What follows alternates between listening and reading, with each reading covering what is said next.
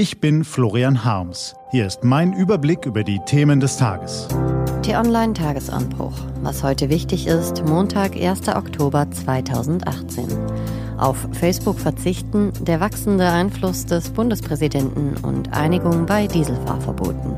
Gelesen von Barbara Butcher. Was war? Auf Facebook verzichten.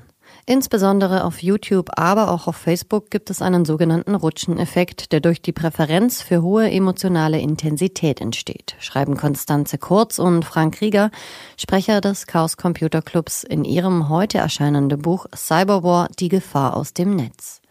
Sobald man das erste Video zu einem Thema ausgewählt hat, bietet der Autoplay-Algorithmus innerhalb weniger Filmchen immer drastischere Inhalte an. In systematischen Studien wurde bestätigt, was sich durch einfache Beobachtung selbst leicht feststellen lässt. Während auf der ersten Seite der Suchergebnisse noch ein relativ ausgewogenes Spektrum von Meinungen angeboten wird, landet man sehr zügig bei immer offenerer Propaganda, Verschwörungstheorien und Desinformationsinhalten. Sicher, man kann ein Social-Media-Profil mit ein paar Klicks zumindest ein klein wenig abschirmen. Wer aber partout nicht manipuliert, nicht belogen und nicht ausspioniert werden will, der muss wohl auf die praktischen Dienste aus Amerika weitgehend verzichten. So einfach ist das und so schwer. Der wachsende Einfluss des Bundespräsidenten. Die Regierungsparteien geben derzeit ein ziemlich orientierungsloses Bild ab. Die SPD kämpft mit sich selbst.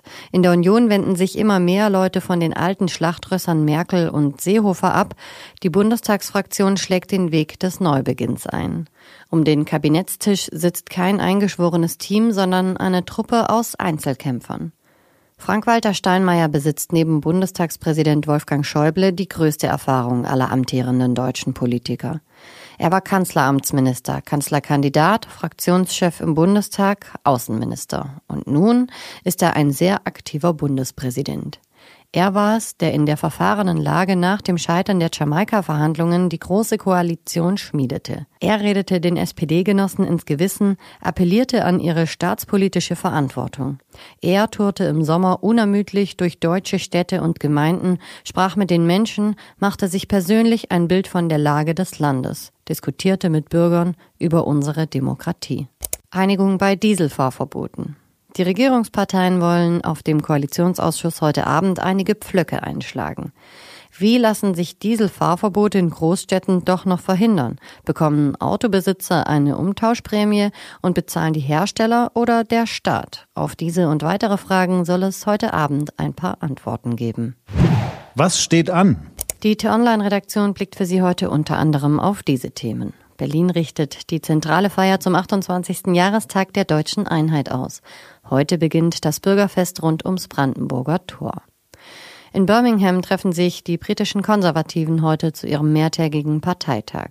Und in Solna bei Stockholm wird heute Vormittag der Nobelpreis für Physiologie und Medizin bekannt gegeben. Diese und andere Nachrichten, Analysen, Interviews und Kolumnen gibt's den ganzen Tag auf t-online.de. Das war der T-Online-Tagesanbruch vom 1. Oktober 2018. Wenn Sie uns auf iTunes hören, lassen Sie uns doch eine Bewertung da. Vielen Dank.